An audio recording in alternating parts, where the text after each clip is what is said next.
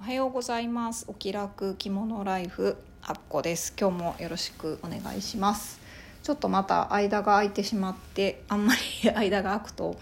ちょっと何喋ったらいいか逆にわからなくなるという感じではあるんですけどもまた今日もちょっと着物の話をしたいなと思います。あのこちらでも少し前回かなお話ししてたんですけどあの先週土曜日にですねあの着物のお話会をしたいなっていうことで早速1回あのやらせていただきましてお一人滋賀県からあの来てくださいました。ありがとうございます。で来てくださった方がですねお母様がもともとお茶をされてて着物をお持ちで、まあ、それを随分前に譲ってもらったんですけどあのタンスにしまったままという方だったんですけれども。これからですね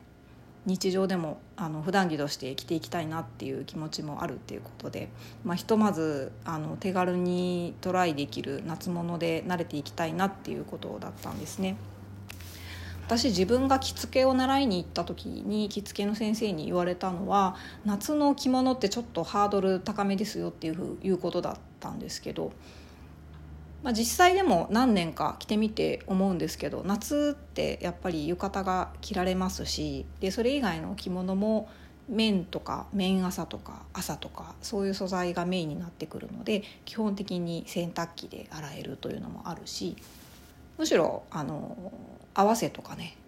名古屋帯とかより帯もあの浴衣だったら浴衣とか夏物には半幅の方が涼しいしあのああのなんていうんですかね見た目的にも合うしいいんじゃないかなって個人的には思うんですけど。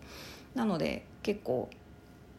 始めやすいのかなっていう気もしてます。なのであのお家でも洗える着物ないか探してみるっていうことだったんですけどあの新しいものもあれば買いたいなっていうことでたまたま私がですねあの滋賀県の大津に以前からすごく行ってみたいなと思ってた着物屋さんリサイクルの着物屋さんなんですけどもがありましてでもなかなかやっぱりあの大津まで一人で足を伸ばすっていうのが億劫でずっと見てるだけになってたんですけども、まあ、今回来てくださった方たまたま滋賀県の方だったのでちょ来月あたり洗える着物があるかどうかはちょっとわからないんですけど一度リサイクルのお店も覗いててみたいということだったのでまた一緒にお買い物にでも行きましょうかという感じになりましてあの90分お話ししたんですけど本当にあっという間で楽しかったなっていうのが感想です。本当にありがとうございました。でお話をしてて思ったんですけどねあのやっぱりこうやって親から譲ってもらった着物を着られるっていうのがやっぱり着物のいいところの一つかなって改めて思いました。私自身もあの実の母と義理の母からですね着物とか帯をいくつか譲ってもらっ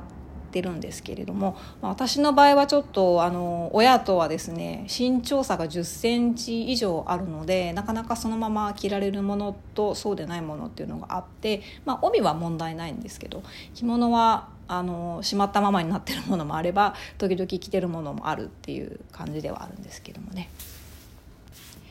でもこれあの洋服で考えてみたらどうだろうって思ったんですけども親から譲ってもらった服を着るっていうのはこれはもうなかなかないことだなと思いますよね着るとしたら何だろうものすごく高価なものとか ブランドのものとか、まあ、バッグとかそういうのはあるのかなと思うんですけど服をね代々譲譲って着るっていうのは世代を超えて着るっていうのはなかなかないんじゃないかなと思うんですよね。まあ、理由としてはあれですよね。あの服は柄も形も流行があるっていうのが一番大きいんじゃないかなと思います。私あの大学生の頃だったかな。東京におばが住んでましておばがですね服がすごく好きな人で若い頃にあのそれなりのお値段のするお洋服を、まあ、多分世代的なものもあるのかもしれないですけれどもたくさん持ってたようでしてで結構きちんと保管もする人だったので学生の時にそこに遊びに行きましたらあのいくつかあの欲しいのあったらあげるよっていうことで服を見せてもらったことがあるんですけど。で1着ですね銀河鉄道999のメーテルが着てるみたいな超ロングコートがあってそれがあの私すごくデザインが気に入ったんです。まあ、結構重たくて肩もねこうまあ多分時代だと思うんですけどこうなんかか肩パッドっていう感じのやつではあったんですけどあの状態もすごくよくってそれをもらって帰ったんですけど、まあ、結局来たのかと言われるとあの一度家の中で来てみただけで、うん、やっぱちょっと違うなって いうことで結局一度も着ずに終わってしまったっていう思い出があるんですけどね。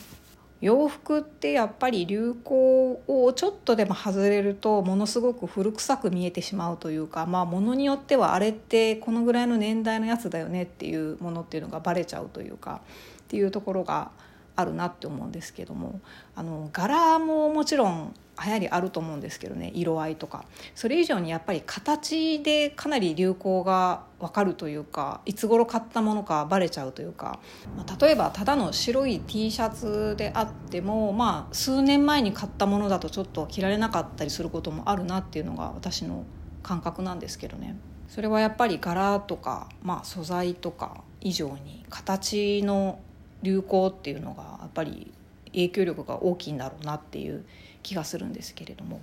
まあ、その点いきますと和服はあのずっと形同じらしいですよね。私も最近知ったんですけどもう1,000年以上2,000年以上だったかな。なんかそのぐらいの単位でずっとほぼ同じ形をしてるらしいんです。でその着物をあの布を着物の形に仕立ててそれをこう体に体を覆って、まあ、帯で締めるっていう紐で留めるっていうやり方もずっと変わらないっていうことを最近になって知りまして。でまあこれからもきっと変わることはほぼないと思うんですよね。しかも着物ってサイズの融通がちょっと効くんですよね。これも結構重要なポイントだなと思うんですけどやっぱり洋服ってこれもあのお話し会の時にも話した話した内容なんですけどちょっと体重増えたり減ったりすると緩くなっちゃったりあのボタンが止まらなくなっちゃったりっていうことで着られなくなるっていうこと結構あると思うんですよね。体重が例えば56キロも増えてしまえば服だったらもう下手したら全部買い替えなきゃなっていうレベルだと思うんですけどでも着物だったら多分そんなことはないと思いますし